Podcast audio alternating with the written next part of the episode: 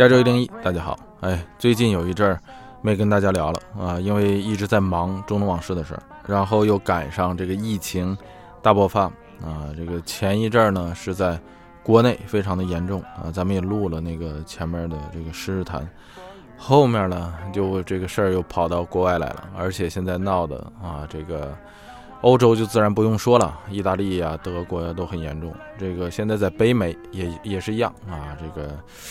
呃，也算得上是这个重灾区，所以人都说嘛，说这个，哈哈，说这个疫情啊，中国打上半场啊，这个世界打下半场，海外华人啊打全场。不过不管怎么样吧，啊，我还是很高兴能够看到说，国内的这个数字降下来了啊，而且这个疫情在慢慢的好转，这个对于世界来说是一个好消息啊，这说明只要是这个就是加强这个管控。这个事情还是能够控制得住的啊，而且这个疫情一完出来会过去的啊。当然，这个前提得是他们得信，这一味的总对着干啊，搞这个意识形态实在是没什么意思啊。就像这个美国的这个总统啊，Trump，那川普就是典型的这样，是吧？这个不要就现在你就不管是谁的责任，这个事儿得解决。所以这就涉及到说他在这个无论是 Twitter 上还是在发布会上啊，说这个。嗯，Chinese virus 用英文说这个中国病毒这个词，有人说它是种族歧视啊，这个有人说它不是啊，包括 Trump 自己也说它不是，是还是不是呢？啊，这个我觉得啊，这种东西是很难争论的，是吧？你我说你是，你说你不是，我说你是，你说你不是啊，这个，哎，这实在是这个没意思，是吧？但是你说这原稿给他写的是 COVID-19，是吧？他自己手改成。Chinese virus 啊，你说它是不是？但 OK，还是那句话，咱们不在这个点上争论，是吧？要不然的话，就像小朋友吵架斗嘴，你来我往的，没有任何意义。咱们就说他说这句话的啊，这个水平啊，这个这个原词是 COVID-19，是世卫组织给这个病毒的官方名称。特朗普在他这个办公室给他写好打印出来的这个发言稿上，把这个词划掉啊，然后上面写上 Chinese virus。然后他的这个解释是说啊，这个因为啊这个病毒来自于中国啊，所以它叫 Chinese virus 是没有问题的。这个问题其实大了，因为你作为有如此大话语权的人啊，这个美国总统可以算得上是在世界上啊这个有最大话语权的人之一了。有着这样大话语权的人，如果你口无遮拦，随便就可以说话的话，那这个造成的这个不良影响将是很大的。咱们常说一句话叫做“饭可以乱吃，话”。不可以乱说这句话，给我的理解一直是说，你饭乱吃，你伤害的是自己；但是话乱说，往往伤害的是别人。在这里用 Chinese virus 这个词，就非常让人觉得像是小朋友赌气这样的乱说。按现在讲话叫做巨婴综合症。况且这个英语啊，在这方面有一个非常显著的局限性，因为在英语之中，这个 Chinese 虽然你可以指中国的，但是在更多的场合下，它指的是。中国人、华人、中国语言，也就是中文和中国文化，全部都可以用这一个词，并且也只能用这一个词指代。所以，Chinese 这个词就在英语之中，包括了汉语范围内的这些所有的概念：中国人、华人、中国的中国话、中国文化。中餐怎么说？Chinese food。但是在很多情况下，你说中餐的时候，你就只说 Chinese。朋友之间出去吃饭。说哎，咱们今天吃什么？What about Chinese？这里中餐就只用 Chinese，不加 food。中国文化怎么说？Chinese culture。但是在很多情况下也是只说 Chinese。同样，你去朋友家，别人给你收一幅这个字画，是吧？你看看，哎，我这是上次去中国啊，别人送我的一个这个字，你看看怎么样？你就可以说，哇，我 so Chinese，意思就是说，哎呦，这个东西太中国了，是吧？太有中国范儿了，太有中国风了，太有中国文化了。在这边作为华人。你只要说啊，这个一说中文，你说的什么 Chinese？你现在作为呃这个总统是吧？你把这个词这样的去用 Chinese virus，你这样用的话，这个后果是不是就让那些母语为英文的人自然就能想到咱们上面所说的这些范畴，而不是那个地理上的概念 China？我看也有一些华人是吧，说哎呀，这个东西没有种族歧视，这个怎么怎么地，怎么怎么地的。哎呀，那你怎么去教育你的孩子？如果说把这两个词捆绑到一起，是吧？你想这边的华人，只要是正常人的话，教育自己的孩子、小孩，是吧？这个认识自己的时候怎么说的？说爸爸，为什么我的头发和眼睛是黑色的？为什么我们班的那个 Michael 他的头发是黄色的，眼睛是蓝色的？因为你是 Chinese。爸爸，为什么我要学使筷子？因为你是 Chinese。爸爸，为什么我要在家啊这个讲 Chinese？因为你是 Chinese。爸爸，为什么我要在家写作业，不能出去玩？因为你是 Chinese。爸爸，今天为什么要吃饺子？因为今天是 Chinese New Year。有一天，这孩子突然回来跟你说：“爸爸，他们说我是病毒。”你怎么回答他？所以你别说什么玻璃心不玻璃心，那说明别看你英文说的有多溜，但你但是你没有真正理解语言是个什么东西。语言的习惯就是会影响人们的这个直接思维的。Chinese virus 这个词，如果一旦上行下效，成为一个流行词的话，那不管它的本意原来指什么，最终都会烧到海外华人乃至。整个的亚裔族群身上，这就是语言的力量啊！这就是口号的力量啊！这就是语言最终会影响人们的思维。不然的话，这个一九八四的呃那部小说里头就不会有那样深刻的桥段，就是语言可以做政治欺骗的工具。同样，这部书的作者乔治奥威尔还在一九四六年的时候，我记得是啊，写过一篇文章，叫做《这个政治与英语》，强调的也是这方面的事。啊，如果大家有时间的话，拿出来看一下的话，大家能够看到，就当今的这位这个特朗普同志用的就是这种方法。当然，你也可以说啊，他是为了选情啊，为了大选啊。那好，那为了这个选情啊，打中国牌啊，其实没有什么问题啊，这也是常态啊，这在美国是常态。推卸责任啊，也可以啊，这个推卸责任对于特朗普来说也是常态。但是你打中国牌可以，不能打。种族牌不能打华人牌，这样的话就太 low 了。美国上次因为总统选举而打种族牌的时候，还是在十九世纪呢。最后一次以官方的名义压迫一个族群，那也是在二战时期了。现在都已经二十一世纪了啊，这个还有人这样，那就相当于说的不好听一点，就是放屁。那如果要说有人还觉得这个屁香，那不是人格的扭曲吗？所以咱们在之前在聊二零一六年大选的时候啊，在节目里头咱们就说过，这个打穆斯林牌、打宗教牌是不对的啊。当时有人啊不明白这个道理，其实咱们也讨论过这个事儿啊。那个德国人马丁·尼莫拉在二战时写的那个诗怎么说来着？当纳粹屠杀共产党时，我没有说话，因为我不是共产党；当他们迫害犹太人时，我没有说话，因为我不是犹太人。当他们杀害工会成员的时候，我没说话，因为我不是工会成员。后来他们迫害天主教，我没有说话，因为我不是天主教。最后他们开始对付我的时候，已经没有人能站出来为我发声了。偏见与歧视不光是对他人有害啊，更是对自己有害。看不到事情的本质，最终只会让自己变得更加愚蠢。所以咱们话说回来，无论他是有心还是。无意在这个节骨眼上啊，你用这样的词啊，你用这样的话，其实说白了都属于 trash talk。而对于 trash talk，我觉得啊，套用一句前不久成功卫冕冠军的张伟丽对在那儿跟他 trash talk 的乔安娜说的那句话，shut up，就是哈最好的回敬。所以这个事儿咱们就说到这儿，道理非常简单，是吧？这个说多了都是车轱辘话啊，这个浪费口舌。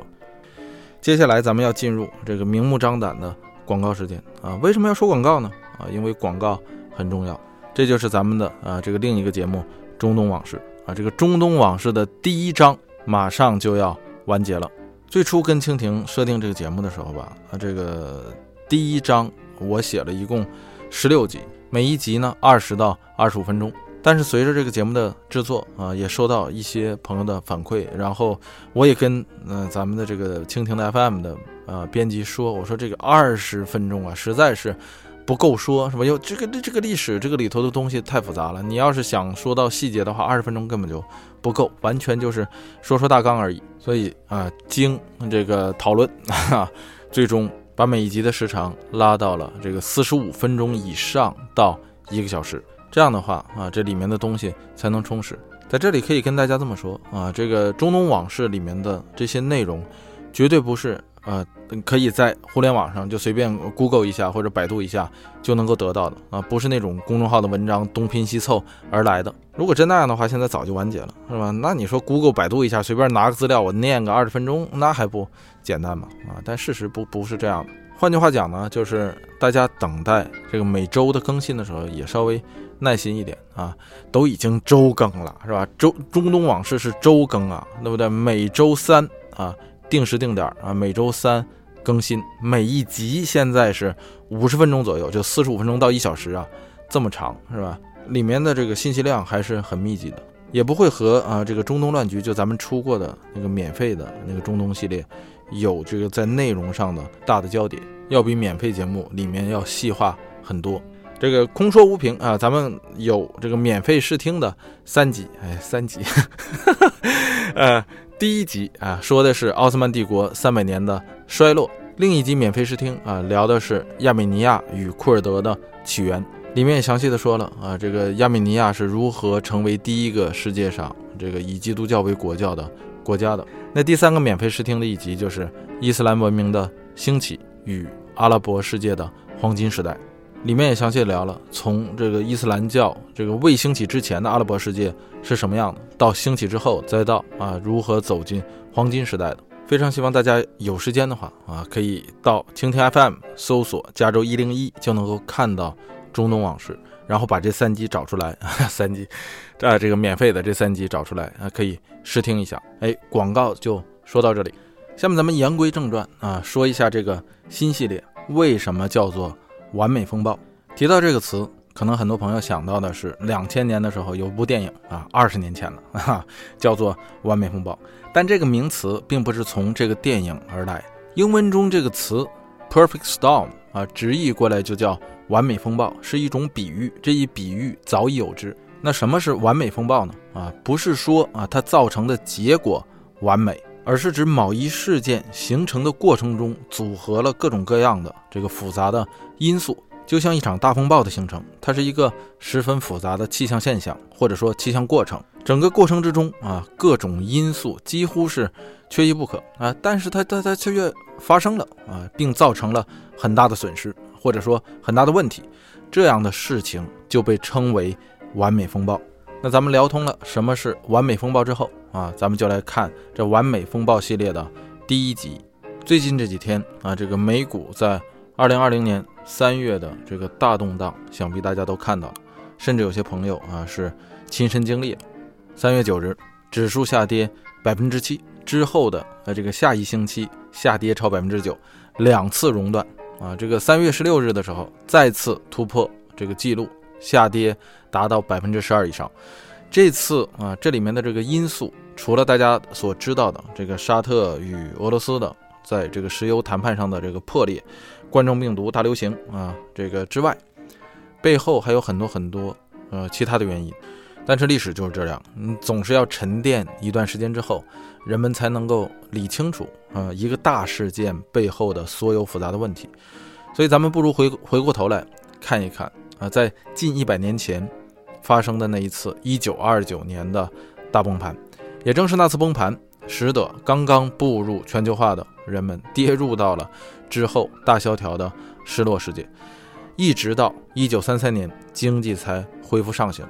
之后到一九四零年左右才回到一九二九年的经济水平，也最终对第二次世界大战的爆发起到了至关重要的作用。所以咱们就以一九二九年的这次股灾为样本，来看一下这一场完美的风暴。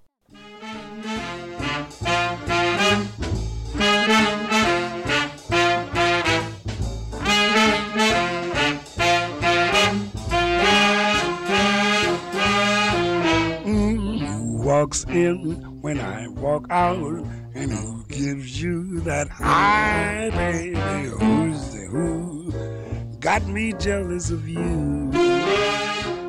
说到美国股市，我相信呢，很多朋友这个头脑中反映出来的第一个词就是华尔街。咱们中文呢，把华尔街译成啊这么好听的这个名字叫华尔街。哎呀，这个这个实在是译得太啊好听了，是吧？这在咱们中文里就叫做一种。雅译啊，这个优雅的雅翻译的译雅译，实际上它的这个英文名就叫做 Wall Street 啊，翻译过来就叫做墙街。这个 Wall 就是墙的意思，但今天咱们去这个华尔街看啊是没有墙的啊，只有一个那个大铜牛在那立着。所以按现在讲的话，它应该叫牛街 是吧？跟北京那个牛街一样，听着就好吃。那个墙啊，早就不复存在了啊！这个墙是十七世纪的时候由第一批来到这里的，也就是第一批来到纽约的啊，有一批荷兰的殖民殖民者啊建造的这个墙。这个墙是用来防印第安人的，也就是美洲的这个原住民。而这个华尔街呀啊，真正变成一个这个所谓的金融中心啊，这个第一步是始于这个美国历史上的这个奴隶制。一七一一年的时候。啊，这个纽约就有很多的奴隶贩子，就在这个华尔街啊，也就是这个强街这这这条路上交易这个奴隶。在当初，也就是一七几几年的那个时候啊，这个十八世纪了，呃，那个时候，这个奴隶交易在十三个北美这个新英格兰的殖民地的经济体系里，奴隶交易起着一个至关重要的作用。在当初啊，这个交换奴隶啊，这个奴隶可不光是黑奴。咱们之前在说三 K 党的时候啊，说的也很细了，不光是黑奴，但主要以黑奴为主。在当初的北美，那是一项极其重要的贸易。像什么美国啊，这个国父之一托马斯·杰弗逊啊，靠这个就发了财。而这个华尔街就由这个奴隶贸易开始变得越来越热闹起来。由这一项主要贸易啊，这个起始开始啊，这个吸引很多的人到这条街上来。交换其他的东西，做其他的买卖，因为这人多呀，是吧？而且来这儿的都是商人，都是有钱的商人，或者是农场主，都是有钱的农场主。咱们之前也是在这个三 K 党里头呃讲过了啊，这一个奴隶很贵的，所以来这儿的都是有钱人。那更重要的是，他们来这儿都是为了买东西，不是为了开茶话会来的。这些人都怀揣着大量的现金，并且有着强烈的购买欲，才来到这儿溜达的。所以自然而然就吸引了很多啊，这个不做奴隶贸易的商人来这儿也要这个做一些这个贸易交换。所以很快这条街道啊，这个华尔街就在啊这座非常年轻的城市之中，也就是纽约，成为了一个贸易集散地啊，或者说交易中心。这事情很快啊就来到了美国独立。美国独立之后啊，啊这个美国这个所谓的啊这个交易中心或者说金融中心吧。当初，并不在纽约，而是在当初美国革命的中心费城。而到了一八一七年啊，这个在纽约才以在费城的商人交易中心为蓝本建立了啊这个一个证券交易所。这个交易所就在华尔街上。从此啊，这个纽约也是从此华尔街才真正的开始了它的这个证券交易之路。现在基本上是。呃，这个众所周知了，是吧？这个华尔街有著名的两大指数，道琼斯与纳斯达克这两个指数的波动，每天毫不夸张地说，都牵动着亿万人民的心。当这个道琼斯与纳斯达克指数上涨的时候，人们会觉得啊，这个经济非常繁荣；而当这两个指数下跌的时候，啊，那又有成千上万的人担心自己的财务安全与这个日后的退休生活。它既然是反映在人们的心里，它就标志着一个国家的经济信心啊。这个，当这个华尔街蓬勃发展的时候啊，它就标志着美国的经济正在蓬勃的发展，为人们创造了就业的机会与这个美好的前景。当华尔街持续表现低迷，那就是经济正在逐步的放缓，投资者会因此对未来失去信心啊，那就业机会也会处于一定的危险之中。因为华尔街它提供了能够使美国持续运转的资本，它给人们提供了不光是金融交易的场所啊，更多的是一种风向的标志，指引投资者为这个初创的行业公司去做大量的投资。如果没有它，那就很难有那些啊驰名与成功的企业，像什么 Facebook 啊、雅虎啊、Apple 啊、Google 啊、Amazon 啊等等等等啊这些大家耳熟能详的美国知名上市公司。当然了，随着现在这种投资的啊这个手段的发展啊，可能有朋友会说，说这个初创公司、初创企业啊，现在靠的不是银行，不是华尔街，而是这个风险投资啊，这个资本家啊，以及这个私募啊、股权公司等等等等，是啊，的确如此。但是风投公司啊，投资于一家初创企业的目标是使这些企业尽快、尽可能的在交易所上市啊，所以最终还是会回到。华尔街，所以有一句话说的非常好啊，也正如这句话所说，当华尔街打喷嚏时，整个美国都会感冒。可能有朋友会说，那我要是作为一个普通人，我也不买股票，我也不不做任何的投资，那华尔街跟我有一毛钱关系吗？这首先来说，在美国呀，拥有股份的或者说拥有股票啊，做股票投资的家庭的百分比啊，直接啊这个持有的股票，或者是通过这个基金啊买的，那你买基金，那个基金做基金经理做股票的投资，帮你去。做投资，像这样的家庭啊，这个百分比大概是多少呢？大约在百分之五十左右。以家庭为单位的百分之五十啊，这个数量是非常可观的。呃，跟中国比的话，那咱们中国有多少呢？中国的数据统计不是按家庭算的，至少是我没找到。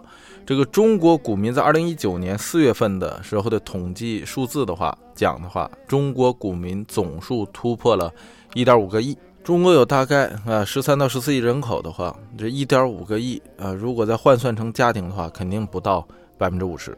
这说明全美啊，每两个家庭之中就有一个啊，这个在股票方面有投资。那这个量啊，就是说投入的钱，一般来说有多少呢？而且中国的这个统计数字啊，应该是按这个开户来算的。你开了户未必有真正的交易，开了户未必真正把钱放进去，所以这个。呃，跟美国这个数量比的话，绝对数字我相信差不太多。那但是如果要是按比例来说的话，照美国还差很远。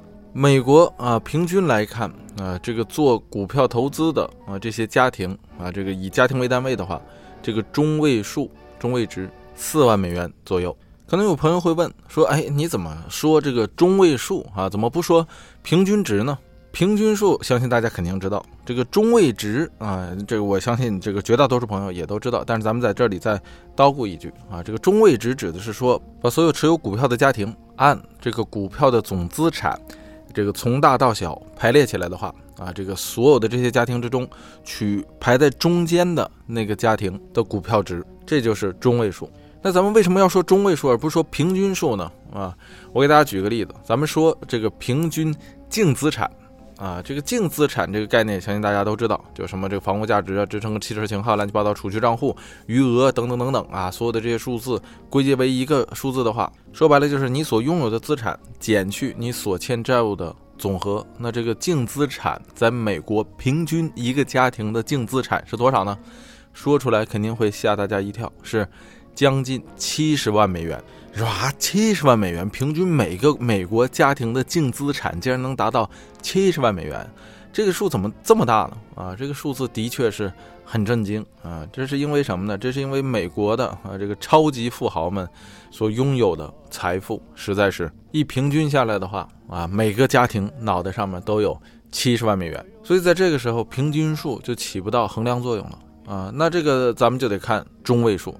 那这个美国普通家庭的中位数净资产是多少呢？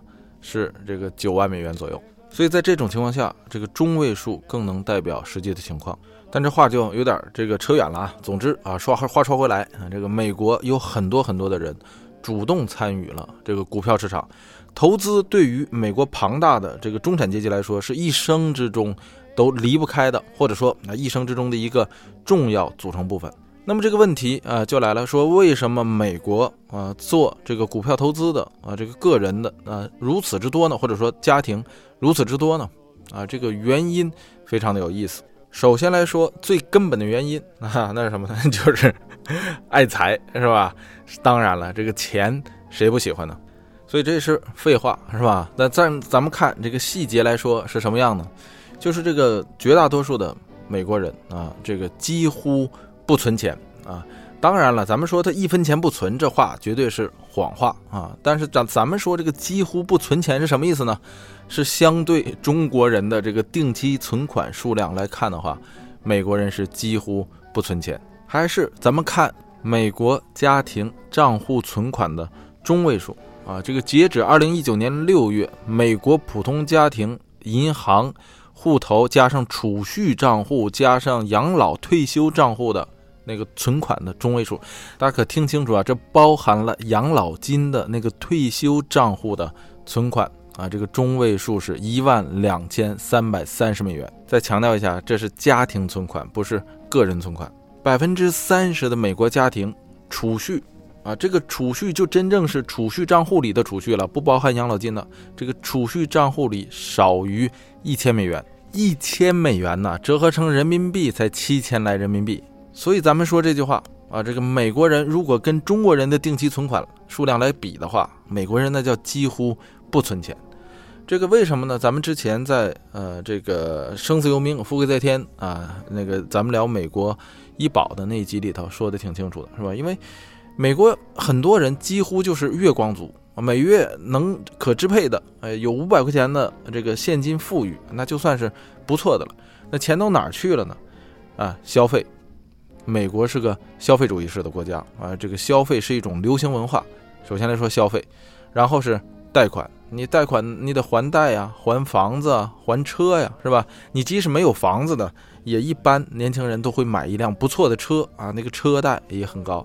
还有什么助学贷款？每一个大学毕业生，呃，身上平均美国人身上，呃，这个大学生毕业生，咱们之前也聊过，身上要背将近五万美元的这个学债，是吧？呃，这个大家熟悉的那个《生活大爆炸》里头有一集，那个 Leonard 啊，跟那个 Penny 说，他的那个助学贷款还没还完呢。而且话说回来，你没房子的人，是吧？不还房贷，你得交房屋的租金。如果单身的话，租一个公寓，那怎么也得五百来美元以上起。而且住便宜公寓的啊，这人收入都少啊；住好公寓的收入多，他交的房租也高啊。所以你刨去这些大头支出以外啊，剩下的还有什么呢？你还得吃穿用度、水电油气呢。把这些啊，这个乱七八糟的成本再刨去的话啊，那这个对于本来就不太懂节约、本来就不太懂这个紧巴巴过日子的美国人来说。啊，这个手头能富裕下来的这个现金，就真的是不多了。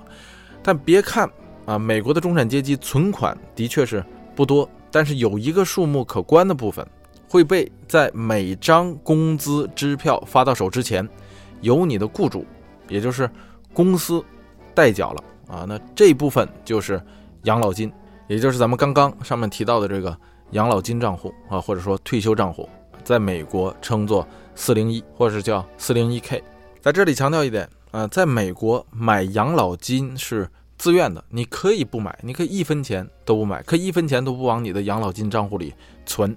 但是，对于啊这个一般对于这个收入还不错的这个家庭或者说个人来说，四零一 K 都会买满。为什么呢？因为在你这个工资到手之前，你把这一部分钱存到。养老金账户呃的以后，你这个养老金的这部分存进养老金账户的这部分钱是暂时不用交税的。所以，如果你收入还不错的话啊，你要把这个养老金啊这个账户能买的那个限额把它买满，这样的话你就可以少交很多的税。而且很多福利待遇还不错的公司，只要你买养老金，你每买啊一百块钱的啊这个养老金。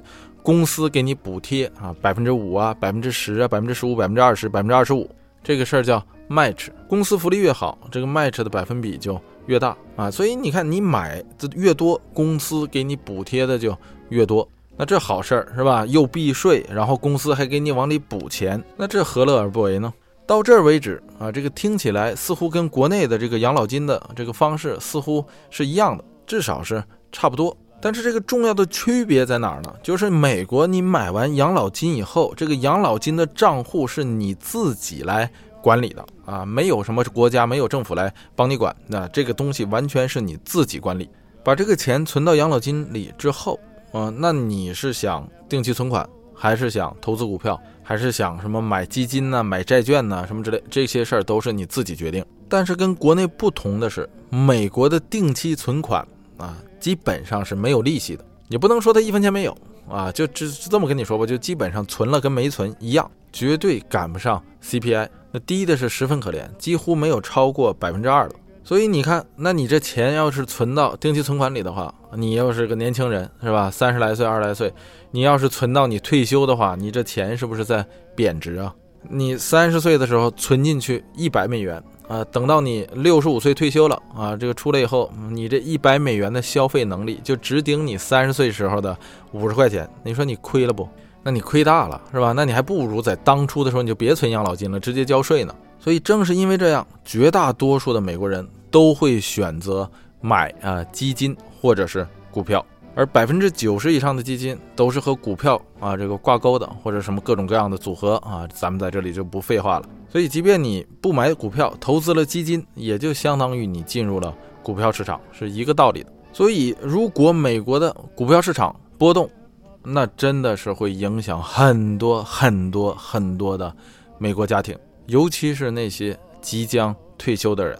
因为你年轻人嘛，你还可以等，是吧？这个股票只要不退市，它早晚可以在涨回来的。那年老的人他等不起，是吧？你等个十年八年，股票啊有可能会涨上来，但是你说这人还在不在呢？啊，这个换句话讲，就按那个茶馆里头说那句话，是吧？如今是吧，有了花生啊，没牙了。所以啊，咱们说了这么多废话，什么意思呢？就是华尔街要是完蛋了，就像那句话说的，是吧？华尔街要是打个喷嚏，美国就会感冒。那华尔街要是拉个肚子，那美国不得掉厕所里啊？在华尔街拉肚子的时候啊，你也别笑，即便你没有任何的股票啊，你没做过任何的什么基金呐、股票啊、乱七八糟这些的投资，我就一个穷学生，我就一个这个穷打工的打工仔啊，我就一无产阶级啊，你也甭高兴啊，你也甭幸灾乐祸，为什么呢？那一样啊，这个这种波动、这种拉肚跑肚拉稀是吧？一样会影响到你的工作、你的饭碗。啊，按按那句话讲，叫覆巢之下，全都得完蛋啊！就连流浪汉都逃不过。为什么要这么说呢？那咱们就来看一看这场发生在一九二九年的股票大崩盘。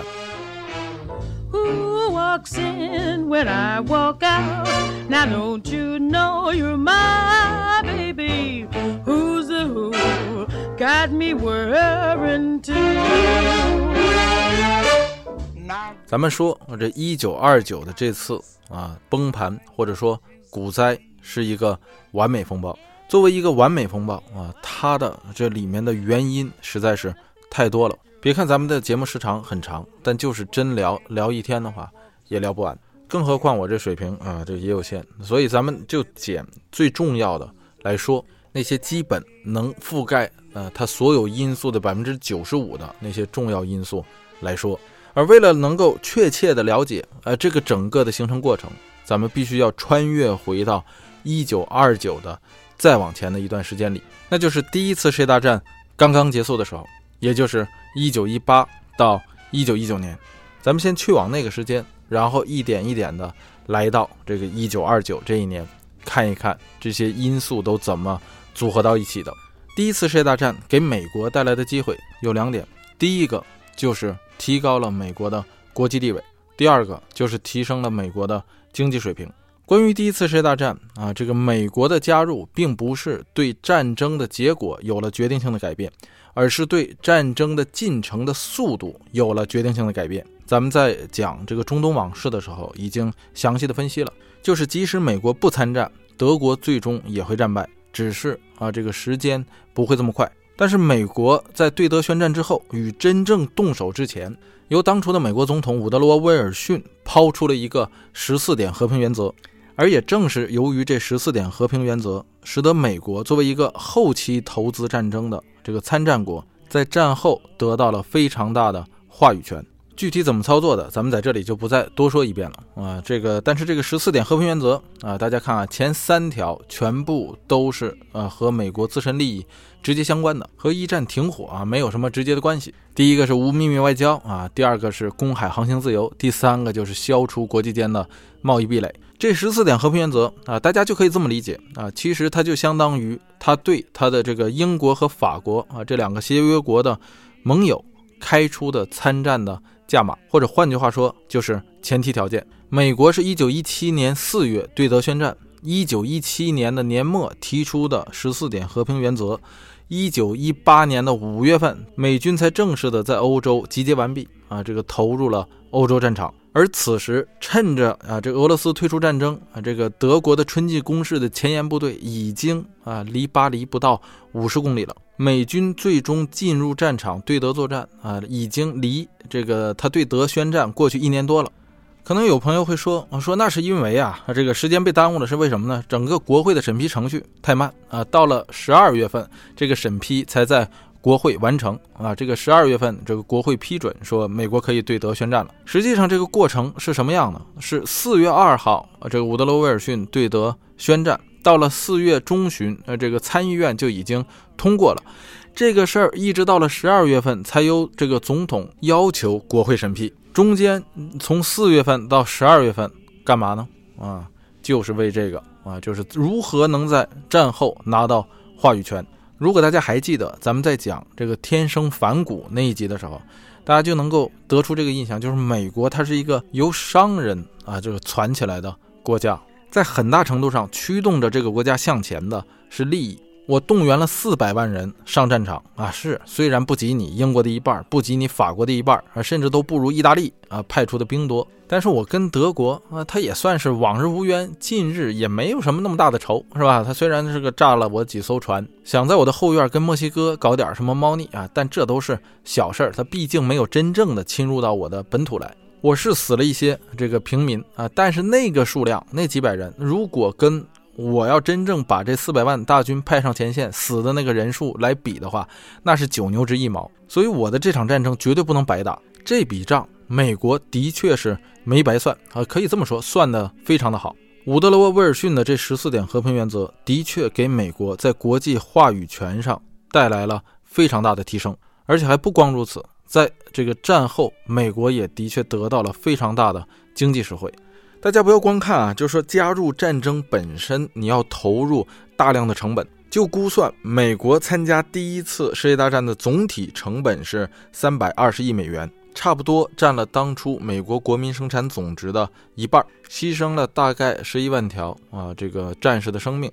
但实际上啊，这里头的大多数都是得这个一九一八年的那次大流感得的。也就是所谓的那个西班牙大流感啊，但实际上这个西班牙大流感，嗯，并不是发源于西班牙，到现在这个发源地也不是很清楚。很多人现在相信说，实际上是来自于美国的堪萨斯州的这个军事训练基地，随着美国的呃这个军队到欧洲作战啊，带到了欧洲。不管怎么样吧，这个美国大多数的这个伤亡都是被这个流感闹的。大概占了它整体这个士兵伤亡的百分之六十，所以如果没有这次流感，它实际实际上第一次世界大战之中的损失，呃，比这个还要小。结果还哎碰上一个啊这个大流感啊，这真是这个千算万算不如天算啊！但是呢，就即便有这个流感的情况下，它的这个伤亡再加上它在战争中的损失还是很小的。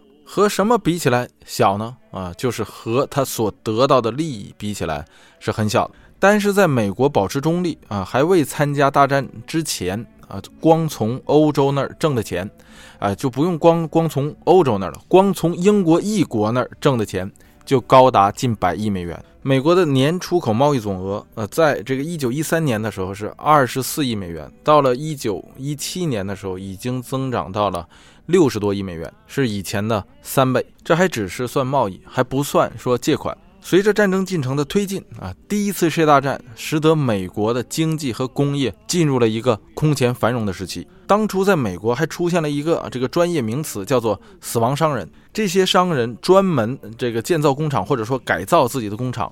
为这个欧洲的啊，这个参战国，不管你是同盟国也好，还是协约国也好，出售军火，出售战争所需的物资。到一九一八年底的时候，美国的这些工厂已经生产了三百五十万条步枪，两千多万组这个步枪的弹药，六点三亿磅的无烟火药，呃，三点七亿磅的高爆炸药，两万一千个飞机引擎。以及大量的这个有毒气体，也就是这个战争用的毒气，光是这些工厂就为整个这个美国的就业带来了无比的活力。本来在第一次世界大战之前，美国的经济发展的比较缓慢，尤其是货币的流动性上，自1907年开始就表现平平。这是因为在1907年的时候就发生了一次啊这个金融危机，当初被叫做1907银行危机，也被称为1907年的大恐慌。而这次发生在一九零七年的恐慌，也是由于这个金融市场，准确的说啊，是一家这个美国联合同业的股票引起的，然后直接影响了这个纽约的多家信托，多家信托又影响了多家银行，几乎是把华尔街上啊大大小小的信托加上银行都卷了进去。一九零七年十月二十四日啊，这一连串的失败导致整个华尔街乱作一团。就在这个所有人都如这个热锅上的蚂蚁团团转的时候，人群之中就突然闪出一位彪形大汉，豹头环眼，面如刃铁，扎了扎叉一副黑钢髯，高叫道：“不必惊慌，某家在此，料也无妨。”美国时任财政部长乔治·科德柳忙问旁边秘书：“这位大汉，此乃何人？”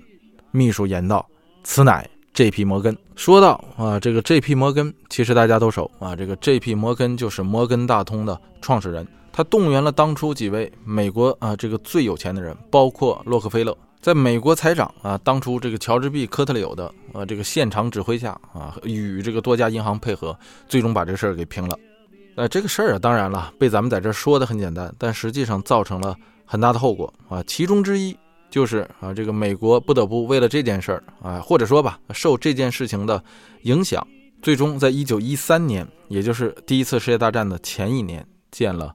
美联储，也就是美国国家联邦储备银行，以及啊和它啊这个由围绕着这个美联储所建立的美联储体系。反正总之吧，啊在这个战争爆发之前，美国的经济啊是不怎么样。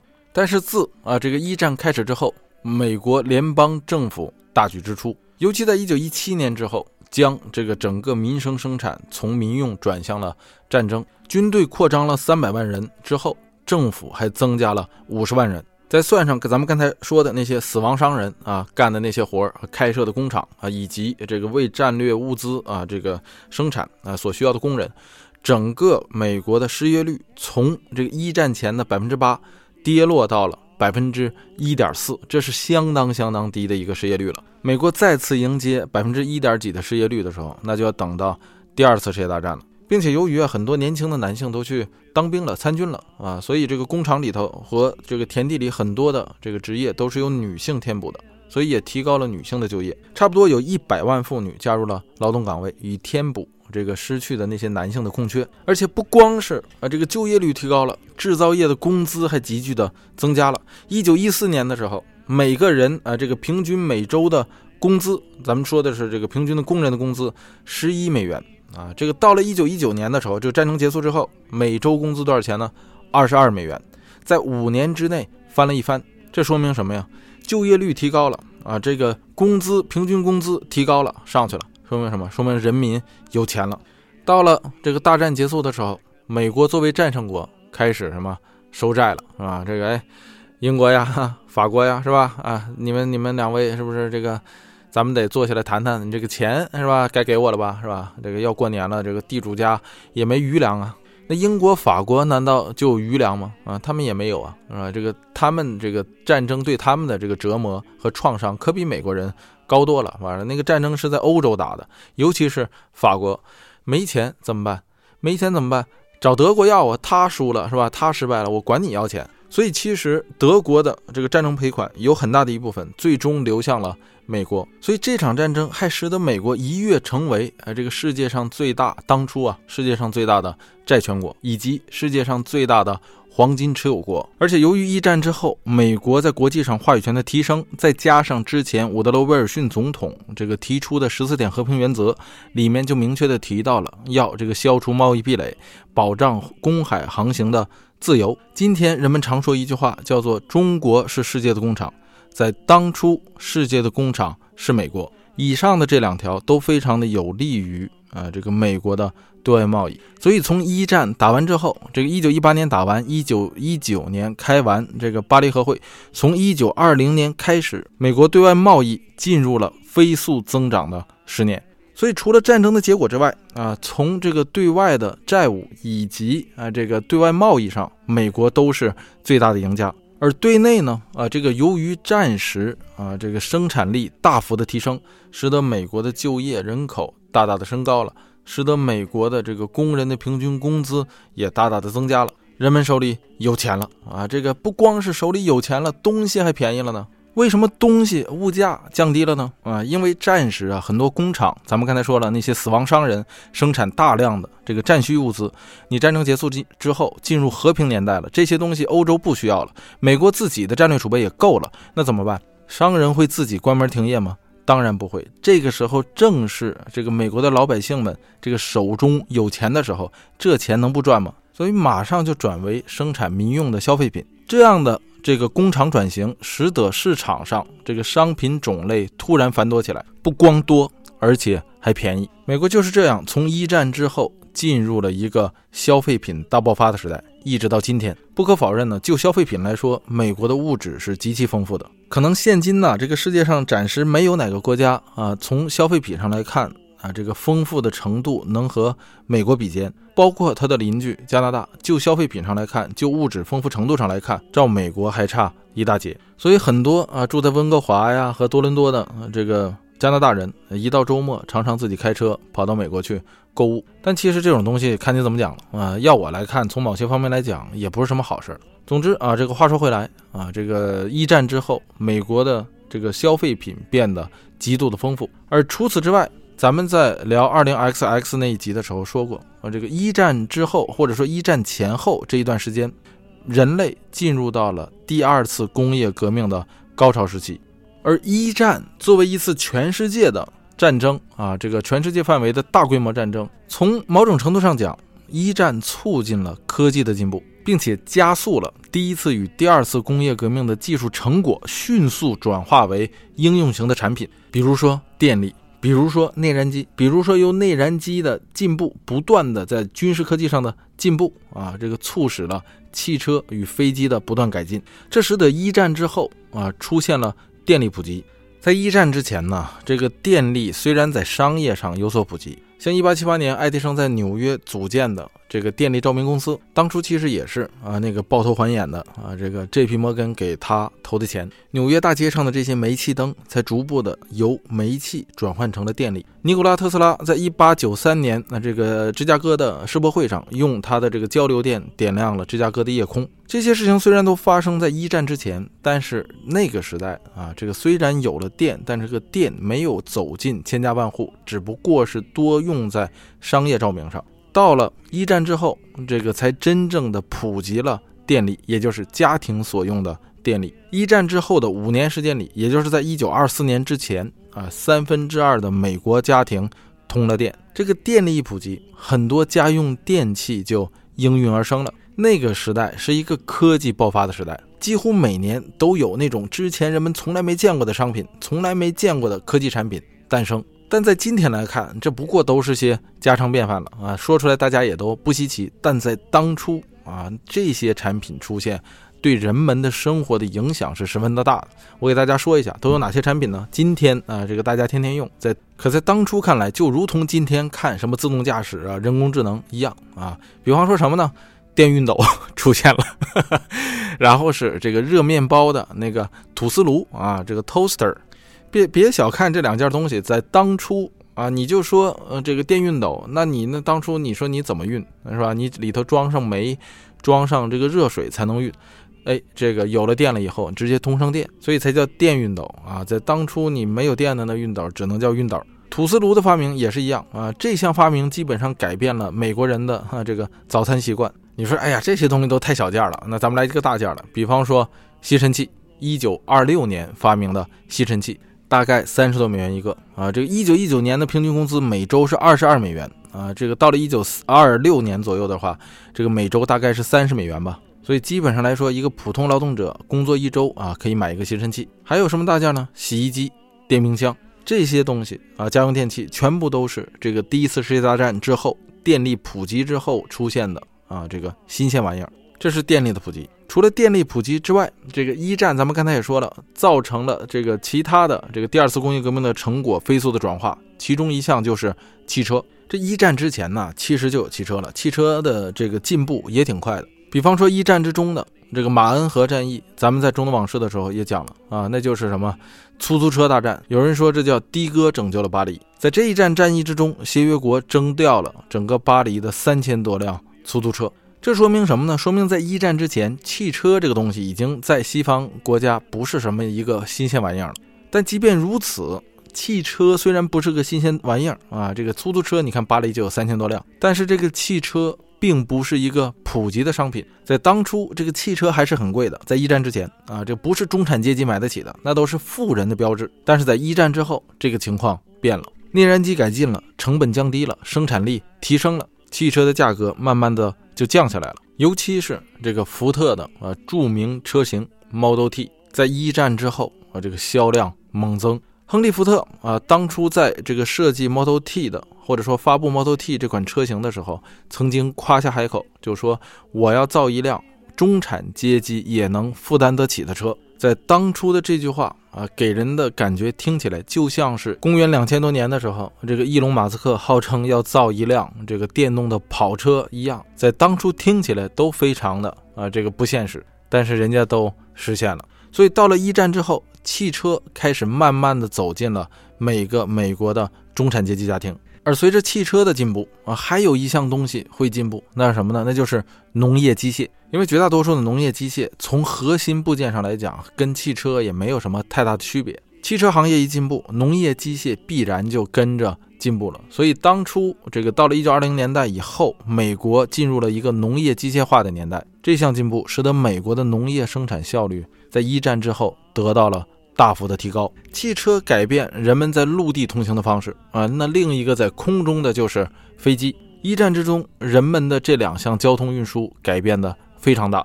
在一战之前，那这个飞机基本上全都是敞篷的。但是随着一战的发展，飞机也在不断的进步，以至于到了一战之后。出现了一个新的行业，就是航空运输，从载货到载人啊，这个发展是非常快的。到了一九二零年中期的时候，这个大大小小的航空公司遍地开花。今天大家在这个西方能看到的市场上的这些航空公司，基本上都是在一九二零年代中期建立的。像什么泛美呀，啊，泛美已经合并了，什么那个 Delta 呀，就是达美呀，像什么美联航啊，啊，这个西南呐、西北呀等等的这些，全都是啊，这那个年代建立的。除了他们之外，其实还有很多的这个其他小的航空公司，只不过是啊，到最后合并来合并去，最后就剩下现在的市场上的这几家了。而除了这个汽车呀、飞机呀这样的这个交通运输，以及最后影响到的这个农业生产，还有一个东西啊，这个问世了，那就是。收音机，而收音机的出现，最终标志着美国进入了一个消费与娱乐的年代。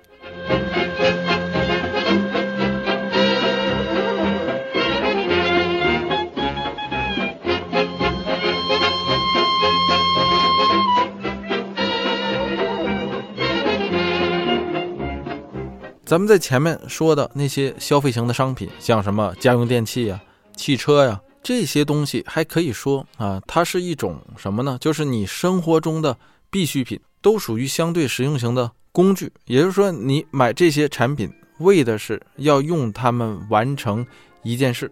买洗衣机是为了洗衣服啊，买这个电冰箱是为了啊这个存储食物，买汽车是为了更快的到达。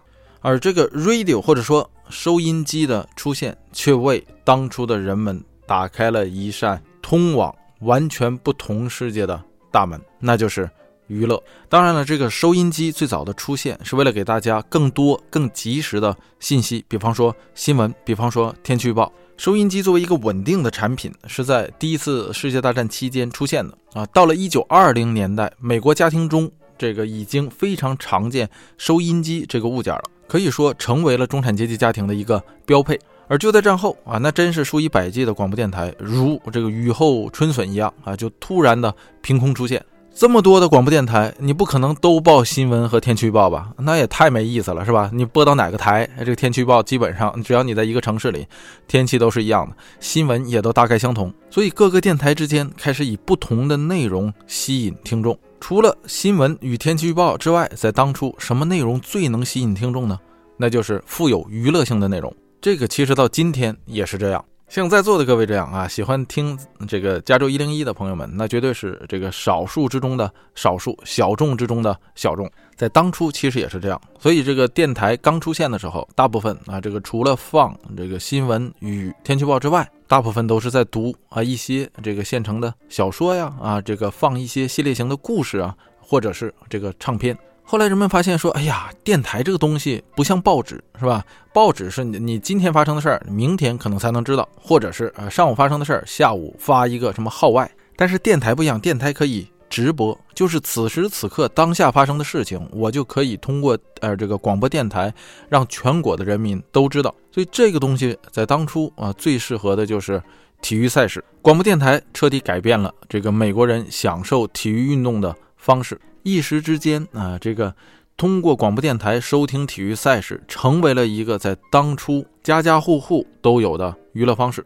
而除了这些之外，广播还有一种力量，那就是什么呢？这个广告，这当然也是广播电台挣钱的一个主要方式，并且商家也很喜爱。因为广播电台播送的这个广告可比报纸上的广告来的直接，是吧？报纸上的广告你可以略过，我可以不看。广播电台播送的广告，只要你在打开广播，你就不可能不听。所以当初的商家都爱上了这种啊这个广告方式。所以一时之间，这个广播电台的普及起到了一个什么样的作用呢？就是它能让全美国的人在同一时间收听同一个歌曲，同一时间收听同一个体育赛事，同一时间听到啊这个同一种广告商品。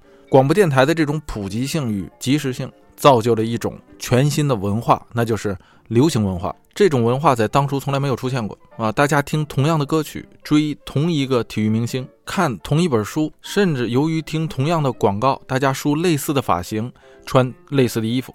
而除了咱们上面所说的汽车呀、交通运输啊、航空业呀、各种家电呢，以及收音机之外，这个年代还是咱们之前所说过的，像什么电报、电话。电影流行的年代，电报、电话、电影，咱们在之前聊这个女性平权以及三 K 党的时候，都已经详细的说过了，在这里咱们就不再重复。可以说啊，这个一战之后的十年是这个整个人们生活彻底改变的十年，收入水平得到了大幅的提高，很多美国人第一次拥有汽车，家里第一次通上了电，并用上了当初科技最前沿的产品，像什么电冰箱、洗衣机、电熨斗、吐司炉、电话。收音机，无论是普及的汽车、电话、收音机，还是新兴的航空运输业，使得大家觉得这个世界变得更小了，人与人之间的距离更近了。而另一方面，这个农业的机械化使得大量的农业人口从这个农村之中解放出来，奔向城市，城镇的繁荣正在兴起，这使得每个州的工业都发生了实质性的增长。越来越富裕的人们不断的在改变和。提升着自己的生活，人们把大量的收入消费在像什么烟草啊、纺织品呢啊，以及这个家居用品上。人们的装束和妆容也在不断的改变着。这个女人们的头发越梳越短，男人们也是从这个时代开始啊，流行起了刮胡子。每个人都觉得社会在改变，社会在进步，他们生活在未来一样的世界里。而其实，在这个时候，美国人的平均寿命才不到五十五岁，在这样的一个富裕社会里。五十五岁显然是太短了，也正是因为如此，越来越多的人们意识到要活在当下，要及时行乐，因为寿命不够长嘛，是吧？这个我今天的生活如此美好啊，我有这么多的钱，如果我不去享受它，这个我平均寿命才五十五岁不到，那我很可能五十来岁的时候，我想花这个钱我也花不了了。再加上流行文化的催生，使得这种观念在每个人的脑子里。这个植下了种子，但是毕竟平均来看啊，这个人们的周工资不过也就是一周的工资啊，也不过也就不到三十美元。我要想买个吸尘器，我得辛苦工作一周之后不吃不喝，我才能买得起，所以我得攒钱。可是吸尘器毕竟也就才三十多美元，我要想买一辆汽车呢？我要是想买一栋房子呢，这我得辛辛苦苦攒多少钱才能买得下来？而平均来看，美国人的寿命又不长，那我也不想活，说我活到四十多岁的时候才能买得起房子，才能买得起汽车。越来越多的人想尽早啊享受到这种未来的生活，而商家呢也希望说消费者可以尽多的从我这里买东西，怎么办呢？这就催生了一种新的经济形式，那就是信贷。信贷这种东西其实早已有啊，在很早很早以前，人们去这个饭店或者说酒馆吃饭就可以赊账，相信这个大家都不陌生。但是酒馆里的酒钱毕竟是小数，就像一台吸尘器一样，毕竟也是小数。但是像大宗的商品消费啊，比如说房子，在这之前，在一九二零年代之前，作为买房子的人还都是要攒钱，把钱攒够了，用现金去买一栋房子。但是到了一九二零年代之后，信贷出现了，人们可以通过贷款来完成自己的大宗商品消费。人们再也不需要像他们的祖辈一样啊，要辛辛苦苦攒下一大笔钱去用现金买房子了。同样，汽车也是这样的道理。一九二四年的时候，一辆 Model T 啊，这个价格大概是三百美元左右。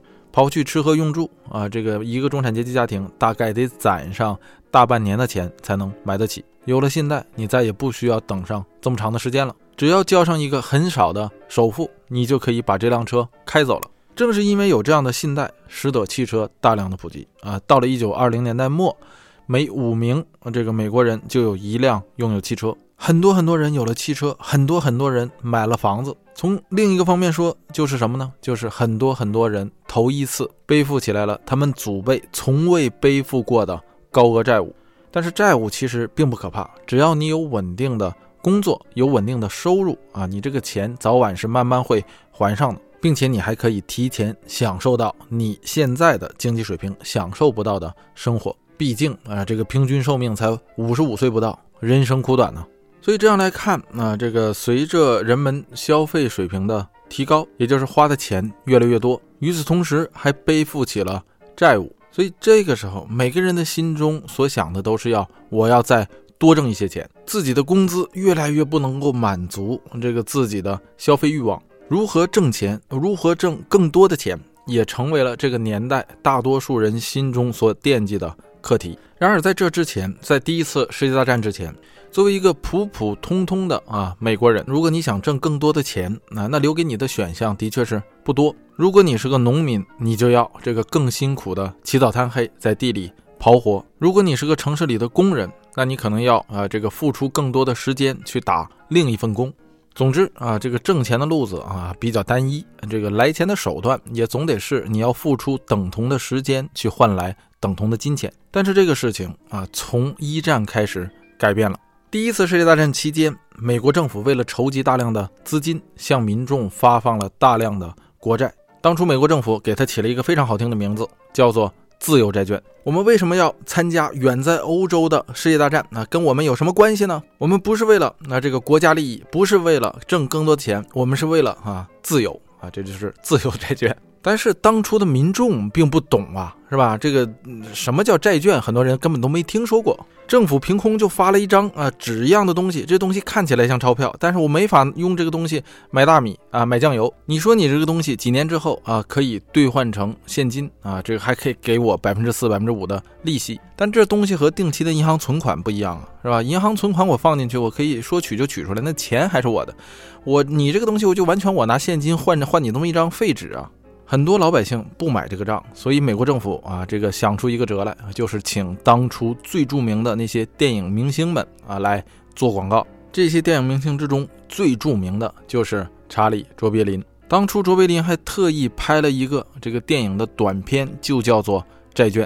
通过这种不断大量的宣传，告诉老百姓说这个债券是安全的啊，大家要放心买债券，光荣。买债券是为了国家，是为了自由，是一种爱国的行为与表现。政府的这种宣传方式和市场手段的确起到了效果，老百姓也开始买账了啊！到了一九一九年八月的时候，我们这个美国政府一共发行了价值总额达到近三百亿美元的债券。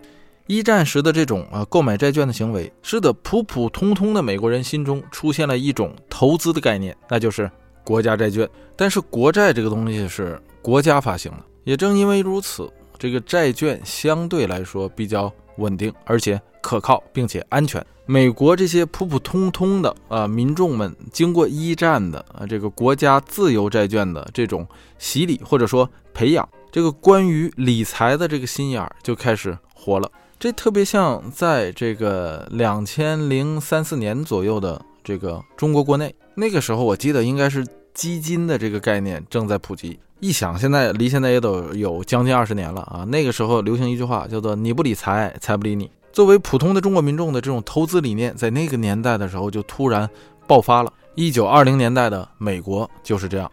话说是竹外桃花两三枝，春江水暖鸭先知。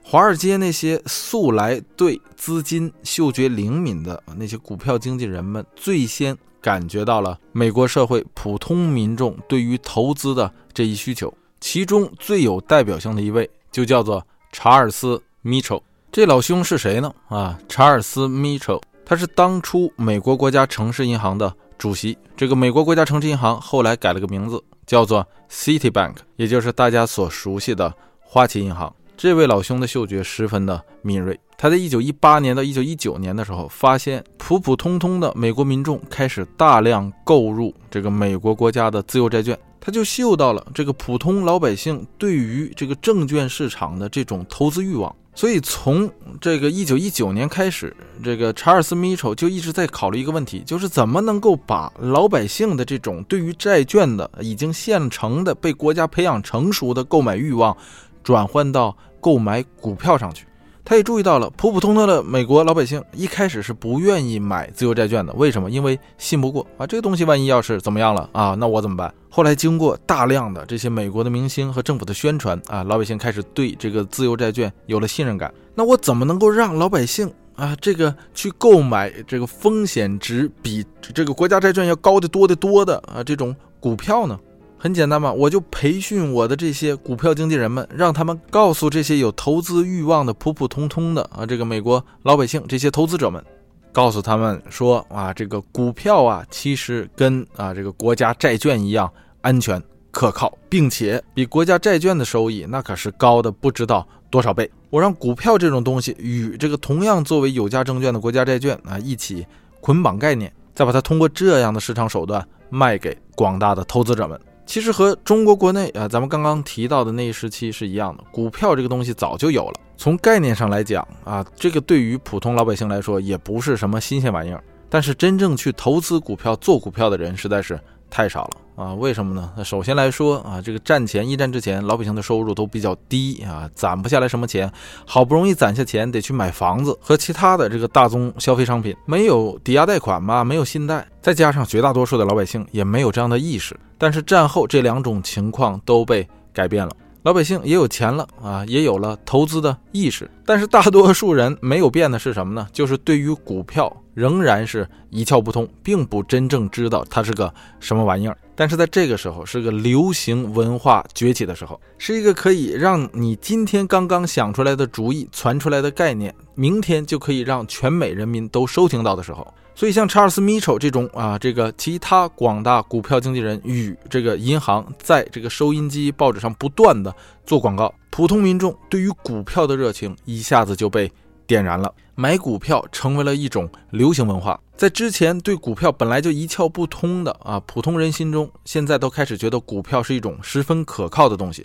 购买股票是一种身份与地位的象征，是一种让人可敬的啊事情。它代表着你思维灵活、头脑开放，在这样一个奔向未来的世界里啊，代表着你是一个具有眼光、高瞻远瞩、面向未来的人。还是以这位查尔斯·米丑老兄为代表，他在全国各地都开设了股票交易所。一时之间，美国的各个大中城市都开设了股票交易大厅。而在媒体上，报纸专门开辟了股票专版，各个广播电台也都专门开辟了股票类的节目。甚至在很多中产阶级家庭里啊，出现了一种新机器啊，叫做 Ticker。这种机器在这个中文中好像是没有什么针对的名词啊，因为这个在国内开始流行股票的时候，已经早就不用这种机器了啊，所以这种机器自然也就没有流传到中国来。这是个什么东西呢？这个这个 ticker 这个东西看起来很像是电报机，但是它里头有一个非常长的纸带，这个纸带就像普通的卷尺那么宽，然后它不断的在打，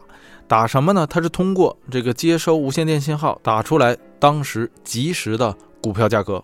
在当初的中产阶级家庭里，有很多的这个家庭主妇白天就坐在沙发上来看这个不断打出来的纸袋，去了解实时的股票价格。这种机器在当初没有电脑的时代啊，这个本身就非常的科幻，可以说是一种当初科学技术最高的机器之一。这个一般来说，广大民众总有一种对于最高新、最前沿的那个科技存在一种迷信感。这东西到今天也是这样啊！这个举个最简单例子，在九十年代的时候，准确点说，这个九十年代初期到九十年代中期的时候，那个时候在这个咱们国内刚刚这个大众开始知道说有电脑这种东西，但是绝大多数人是只听过未见过，基本上啊就就是在当初没有几个人真正懂电脑的。大家对电脑的啊那个基本概念就是就是觉得说电脑是一个特别神奇的东西啊，是电的啊，这是肯定的。然后它能够解决很多很多问题，它是那个时代最高科技的东西。所以那个时候流行一个什么东西呢？就是大街上的电脑算命。这个我记得，就是当初那个年代，每次上街你都能看到啊，有那么一个摊儿啊，上面写着电脑算命的，人们就觉得，哎呀，这个命是电脑算出来的啊，是吧？你看看，他肯定比旁边那个瞎子算的准呢。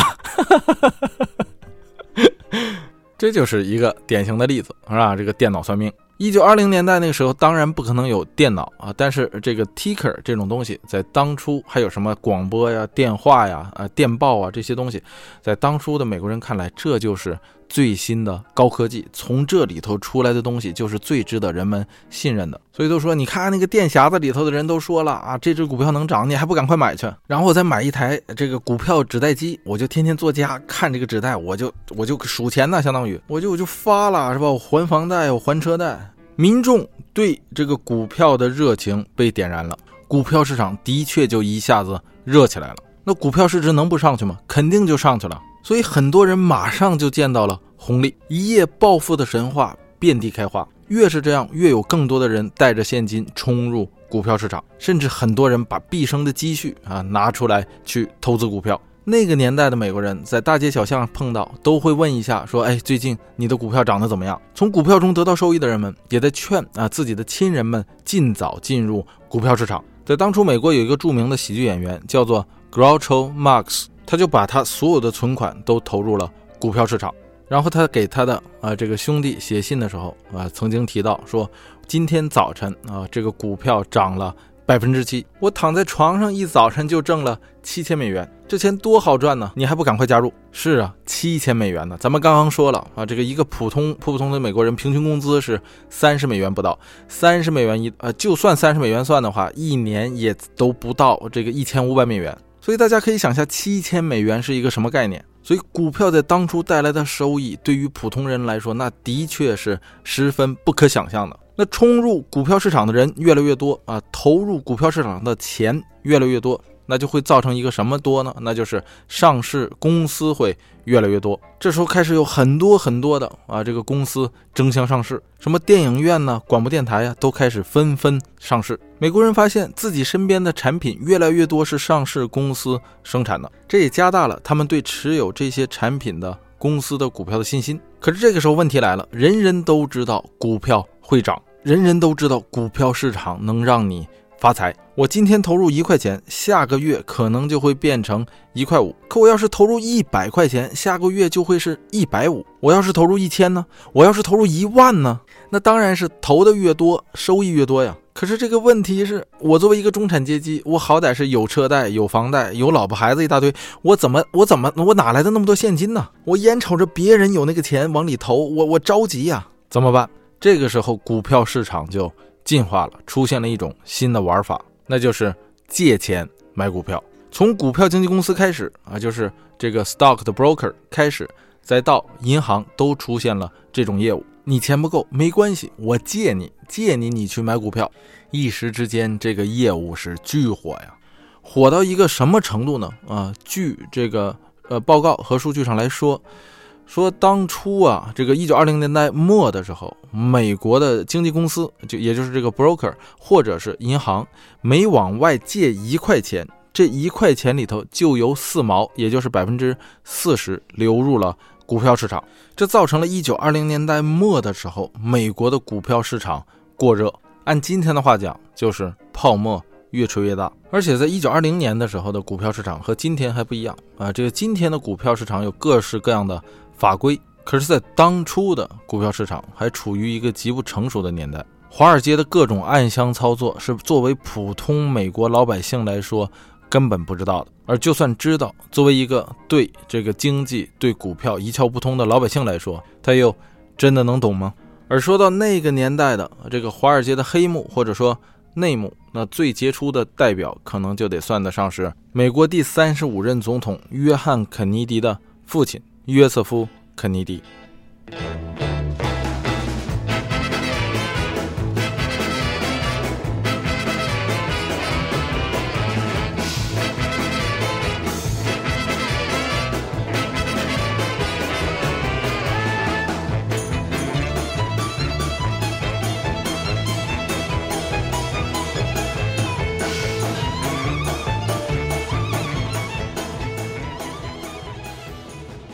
大家可以想象一下，在这样一个繁荣火热的股票牛市之中，每个人都在疯狂的往股市里投钱，而对于股票交易又没有什么相应的法律啊去监督和约束。那作为交易员来说，是不是很容易就可以联手抬高某一只股票再卖出？甚至我可以啊传一个空壳公司，然后去上市。像这样的想法，如果作为一个普普通通的民众都能够想到的话，那么在当初那些头脑灵活的交易员们啊，也早就想到了。这里面最传奇的啊，就得算得上是这个美国前总统啊，第准确的说第三十五任总统这个约翰肯尼迪的爸爸约瑟夫肯尼迪。为什么说他是个传奇呢？那因为。这个具体他是不是犯了什么非法的事情，有什么怎么怎么样的，这些到现在来说都没有确切的证据。但是他的的确确趁着这次一九二十年代的股票大爆发发了财，赚的是盆满钵满，成为了一个大富豪。但是约瑟夫肯尼迪啊，早在他入这个股市之前，他就已经是一个非常成功的商人了。而且他爸爸啊，也本身来说非常有钱，他不是白手起家。他在二十五岁的时候啊，就帮他爸爸啊这个收回了哥伦比亚信托银行的控制权。当初靠的是他那些富裕的亲戚朋友那里借来的四万五千美元作为回报啊。二十五岁的他就成为了呃这家银行的主席，而后他又做了这个房地产投资商。而当这个一九二零年代这个股票热潮到来的时候，约瑟夫·肯尼迪买了一家濒临倒闭的好莱坞电影制片厂，并且成功的让这支濒临倒闭的好莱坞电影制片厂上市了。而这家上市的电影公司却没有真正卖出什么卖座的电影，只是拍了一些这个应付的电影了事，大多都是当初不流行的。B 级片就这样啊，他的这个电影公司的股票竟然啊，这个价格竟然不断的攀升。所以怎么攀升的？很多人猜测是他买通了一些股票交易员。最后，在这个一九二十年代末还未到这个一九二九年的时候，正值股票市场的最高峰时段啊，这个约瑟夫肯尼迪卖出了自己所有的股票，全身而退。到今天，他做的这些事情仍然还是充满争议的。但是不管怎么样啊，像他这么干的人不是少数，在这个本来就已经过热的股票市场之上火上浇油。那你说啊，就这样的一个不健康的啊这个金融环境之中，难道就没有任何人看出一点点问题来吗？当初有一位这个犹太银行家叫做保罗沃伯格，就看出了这样的问题。这个人在早期就是这个美联储体系的倡导者。他在当初是美国 Wells Fargo，也就是这个富国银行的董事。他在一九零二年的时候，对美国的这个银行体系或者说银行业的发展的评价就是过于自由，缺乏监管。结果果然就让他预测到了啊，咱们前面所说到的那个啊，就一九零七年的银行危机。所以他和 J.P. 摩根也是好朋友。在一九二九年三月八日的时候啊，这个沃伯格曾经警告美国的财务部。说什么呢？说这种野蛮的投资行为，这种野蛮的融资行为，这是一场灾难的预兆。说如果这场灾难到来的话，将给美国带来无法估量的重创。但是非常可惜的是，啊，这个美国的政客们并没有理会沃伯格。为什么没有理会他呢？啊，因为一九二九年的时候，这个三月，他三月八日啊发出的这个警告，三月四日，也就是他发出警告的四天之前，新总统刚上台。这个新总统是谁呀？啊，正是共和党人赫伯特·胡佛。说到这个胡佛，大家都知道他的这个竞选口号。他这个竞选口号是什么呢？就是让每个人都能叫都能吃到鸡。这个大家都耳熟能详，是吧？但实际上他的这个原话是这么说的：是 a chicken in every pot and a car in every garage。翻译过来什么意思呢？就是每个锅里都有鸡，每个车库里都有一辆车。按咱们讲话，就是全国人民奔小康。你说人胡福好不容易当选了是吧？并且呢，这个胡福还有一件事儿，就是他在当总统之前他是商务部长，在他当商务部长的时候，他的这个总统是柯立芝啊。这个柯立芝总统极度的烦胡福，你知道吧？他就瞧不上他，他觉得胡福这个人呐，这个嘴大，换句话讲就是太能吹，说他经常是不懂装懂。所以胡福啊成为总统之后，就憋着一口气啊，就想要做给这个前总统柯立芝看。说你看我做的是不是比你强？所以好不容易当选了啊，这没几天就来这么一位，这个什么沃伯格就跑我这来嘚不嘚嘚不嘚嘚不嘚啊，告诉我这个华尔街要崩溃，告诉我经济要完蛋。你说说这个沃伯格丧不丧啊？这股票市场多好啊啊！这股票天天往上涨，人们这么的有钱，是不是？我要让人们实现这个鸡呃这个什么家啊不是家里有鸡不是锅里有鸡的梦想是吧？车那个库里有车的梦想。好，你跟我说要完蛋是吧？这经济这么好，你跟我说要完蛋，我看你要完蛋，你赶快给我滚蛋！结果就把这位啊这个具有非常深远眼光的保罗沃伯格给支走了。所以说到这儿，大家不仅要问说，哎那个。抱头还眼的那个那个 J.P. 摩根哪儿去了？难道 J.P. 摩根也没看出来这个事态的严重性吗？J.P. 摩根是完全有能力看出来的啊！但可惜的事儿是，J.P. 摩根在这个时候已经不在了。J.P. 摩根在一九一三年，也就是第一次世界大战还未打响之时就去世了，享年七十六岁啊！在当初那个平均寿命只有五十五岁不到的呃这个美国人里，J.P. 摩根已经是活得非常长了。这个胡佛啊，虽然是爱说大话啊，但他也不是个傻子啊，不是个纯傻子吧？这么说啊，不是个没心眼的人。他也知道保罗沃伯格在经济上要比他牛得多，所以到了他啊，这个一九二九年上任之后啊，到了这一九二九年中旬，他就开始问说，身边的幕僚就说：“哎呀，这个华尔街我是不是要担心担心呢？啊，这个华尔街现在的这个情况怎么样了？”他的合伙人就把。这个摩根大通的这个现任的一个重要合伙人找来了，这个人叫做托马斯·勒芒。胡夫就问他说：“哎呀，这个你说现在这个市场啊，会不会是不是啊啊有点热呀？”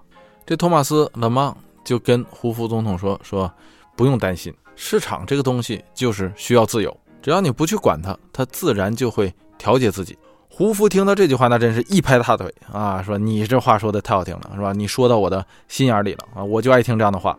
然而，就在这个胡夫见了托马斯的这个几天之后，这市场的自我调节啊，就说来就来了。在这样一种缺乏监管、缺乏法律的自由市场的情况下啊，这个自由市场的自我调节是靠自由落体的方式调节的。时间是一九二九年十月二十三号，星期三。这一天没有任何的呃这个奇怪的事情，太阳一样挂在天上。纽约正值最美的秋天，股票市场上也没有任何的负面消息，可以说得上是啊这个随随便便风平浪静的一天。可就是这样，突然之间，这个汽车板块的股票开始大幅的下跌，所有的汽车股票瞬间开始跳水，数以百万的股份在一瞬间就被卖掉了。成熟老练的交易员们都没有看明白这是怎么回事儿。但是在这样一个大好的时期里，股票一直向上涨，突然这么一下下跌，似乎也不会冲击到人们的信心。所以证交所的人们还都是啊，各回各家，各找各妈，该吃吃，该喝喝，没把这事儿当回事儿。市场嘛，是吧？自我调节一下，就这样来到了第二天，十月二十四日，星期四，这一天才真正的迎来了全面股票崩盘的开始，所有的股票。就像是什么呢？就像是一个装满了水的矿泉水瓶，你把盖子打开，然后直线向下倒，眼瞅着这个股票价值就像这个瓶子里的水位一样，不断的往下落。华尔街场内场外的人都慌了，而在家中不断通过那个股票啊这个纸袋机看股票实时价格的那些人们也都慌了。人们甚至都不相信从这个纸袋上打出来的数字，人们开始不断的从家中走出来，从办公室里走出来，涌向华尔街，想问一个究竟，这到底是怎么回事？到底发生了什么？这造成了华尔街的大拥堵，都不是车的拥堵，而是人的拥堵，全部都堵在了华尔街啊！甚至纽约市不得不派出了四百多名警察来维持秩序。股票市场上一直有这么一句话，叫做“信心比黄金更重要”。没了信心的股市是最可怕的。很显然，这次剧烈的下跌使得华尔街的投资人们信心已经强烈的动摇了。这个时候，以这个 J.P. 摩根的这个合伙人托马斯·勒芒，外加上咱们前面说到的那个花旗银行的主席查尔斯·米彻。还有其他一些银行巨头们在华尔街的办公室召开了一个紧急的秘密会议。这个会议的主题就是如何重建投资者们的信心。他们商量出来的结果就是以极高的价格去买两万五千股的美国钢铁股票。这个极高的价格指的是远远高于当初美国钢铁的这个股票价格。他们希望通过这一手段，像一支强心剂一样。让股票市场再次的活跃起来。这一招起没起作用呢？啊，的确是起作用了。在周五和周六的股市上，因为当初没有双休日，周六还是交易日，股票市场似乎是又恢复了正常，人们的脸上似乎是又开始恢复了笑容。而在第二天的报纸上登出的是危机已经结束了，似乎是在告诉广大的普通投资者们不用担心，继续买买买。胡副总统啊捏了一把汗，这时候看到报纸也舒心了，脸上再次露出憨憨的笑容。可是，在当初人们忽略了一个问题，就是呃，这个从十月二十四日开始到这个十月二十五、二十六这两天的整个的交易量，呃，整体的交易量特别的巨大。由于当初也没有什么电脑嘛，没有这些设备，就光靠那个纸袋机打，这个交易量，据说所有的这个换手交易，一共就是华尔街的这一天啊，这个下来之后，光这个纸袋机就打了四五个小时才打完。过了一个周日，时间来到了十月二十八号星期一。在这一天里，有一些人坐不住了啊！哪些人呢？就是把钱借给别人去买股票的人，那些股票交易公司以及银行。这些放贷的人意识到了，说如果要是股票真的怎么怎么样啊，出个三长两短，我这借出去的钱怎么办？所以不如我现在就把一些钱先收回来。所以在这一天里，有很多的人收到催债的电话。由于人们买股票是通过银行、通过这些股票公司买的，而借钱基本也是通过银行和这些公司借的，所以这个催债的手段一般是这样的：就是说你要在限时限天之内，把这个一定的现金注入到你的账户里。如果没有的话啊，你这个时间期限没有达成的话，那么我们将卖掉你手里的所有股票，用来还债。可是大家还记得咱们刚刚说到的啊，在那个年代，每借出一块钱里，里头就有四毛，百分之四十是用来买股票的。这在总体的股票市场份额上来讲是十分巨大的，市场也就再次迎来了恐慌，股票自然就应声再次下跌。而这一天的跌幅，这个周一的跌幅要远比上一个周四的跌幅还要大。道琼斯工业指数当天直接下跌十三个百分点，这一天也被人们称为“黑色星期一”。黑色星期一可以算得上是华尔街历史上最可怕的一天。在那个科技看似很发达，但又实际哈非常落后的年代。人们根本无法及时统计出来，说到底这一天发生了什么事情，只能眼睁睁地瞅着自己的股票市值在蒸发。与上一个星期四的惊慌不一样，这一次所有的股票没有例外的都在被抛售，人们都已经吓得说不出话来了。但是人们没曾想到，这黑色星期一之后还紧接着一个黑色星期二，紧接着的这一天，十月二十九号星期二。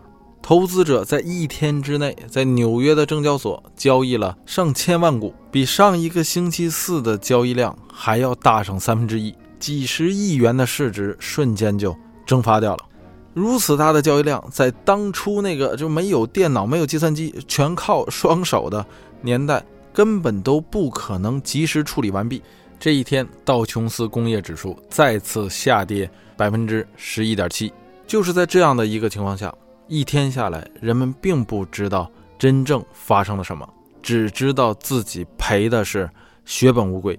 这就是一九二九年十月二十九日黑色星期二。从这一天开始，大萧条正式的拉开了序幕。在上个星期还曾经是住在豪宅里、开着小车上班的这些股票投资者，自己贷款买来的车已经不是自己的了，自己贷款买来的房子也不再是。自己的了，即便赔掉了房子，赔掉了车，还仍欠一屁股债。年轻人失去了一切，也许还有一个未来。而对于很多上了年纪的老年人来说，他们那些存款全部都归零了，而他们又无法重新回到劳动市场上去工作，那真是别说养老了，连吃饭都成了问题。回顾这场危机的时候，人们常说说一九二九年的这次危机与。这个在这之后发生的所有这个股票危机都不一样，因为一九二九年的这次危机是投资者的钱再也没能收回来的一次危机。它不像二零零八年的金融海啸啊，即便当时这个金融市场震荡的很厉害。即便这个很多人的股票这个基本上归零了，即便很多人的房产大幅贬值，以至于他房屋的价值都抵不上欠银行的钱。但是在一九二九年之后发生的数次危机之中，那些有时间或者说年龄资本的人啊，只要熬过十年，最终还都收回了他们的投资。但是，一九二九年的这次不一样，人们再也无法收回他们曾经在股票里投入的钱，很多人为此自杀了。从那些在一九二零年代新建立起来的纽约的摩天大楼上跳了下去。在这样的一个时期啊，就算你没有任何的股票，一样也会受波及，因为市值大幅的缩水，很多上市公司倒闭了，大量的员工失业。而时间到了一九三一年的时候，全美上下一共有两千多家银行宣布破产。那个年代没有什么银行储蓄的保险，银行一旦破产，人们存在这个银行里的钱就全部没有了。接连几家银行破产之后。即便那些经营业务好的银行，也引起了人们的信心上的动摇。大家都觉得说，你接对面的那家银行破产了，你这家银行什么时候破产？我怎么知道？我要赶快把钱取出来。所以，即便那些啊这个没有内部发生危机的银行，也都出现了挤兑。到一九三三年，全美一共有四千余家银行倒闭，所有储户的存款损失合计一千四百亿美元。银行倒闭之后，紧接着就是工厂的倒闭，没有银行再给做投资了，市场的流动性下降了，人们没有钱再去消费了，大量的工厂关门，而大量的工厂关门又引起了大量的失业大军，成千上万的人失去了工作，而又正是一九二零年代，这些工薪阶族的人都是靠贷款买的房子，失去工作的人就等于失去了房子。就算没有买房子的人，他也得交租金才能住在租的房子里。所以没了工作，真的就是什么都没了。钱或是在股票市场中赔光了，或是由于银行的倒闭，自己的储蓄也都没有了。而这一波经济上的冲击，最终蔓延到了美国之外，造成了欧洲各个国家的经济危机。这时，欧洲的反应是对美提高关税。打破由美国之前倡导的自由贸易，试图这个保护自己国家的经济。然而，这很快引起了美国的反弹。美国于一九三零年通过了关税法，将九百多项进口物品的关税提高了近百分之十。随着这项这个关税法案的出台，欧洲各国开始实行报复，整个国际贸易进入了一个恶性循环。这使得总体贸易量下降了百分之六十六。贸易量下降了。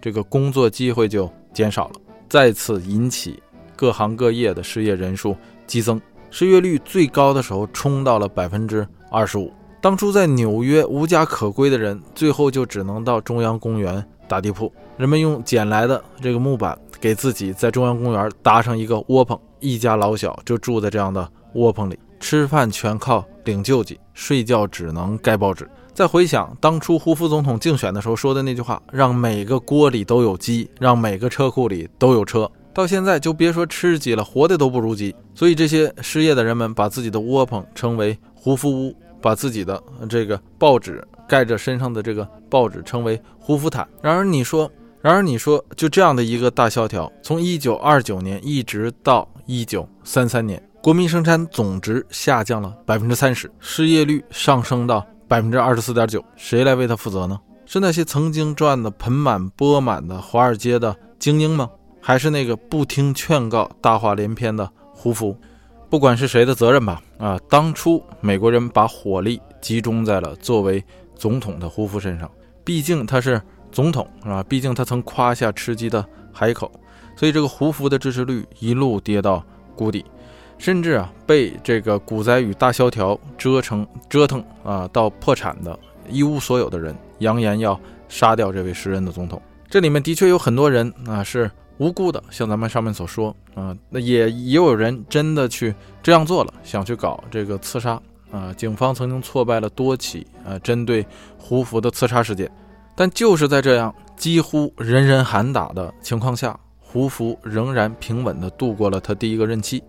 一直到一九三三年，在竞选中被民主党的小罗斯福以压倒性的优势击败。小罗斯福上台之后啊，实行了所谓的 New Deal，也就是新政，美国经济才开始走出谷底，重新慢慢的回到徘徊上升的轨道中来。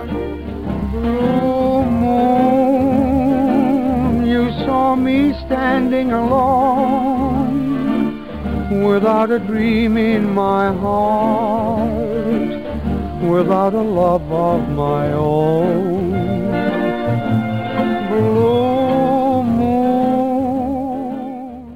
咱们今天就说到这里，这就是一九二九年的黑色星期二与它所带来的大萧条。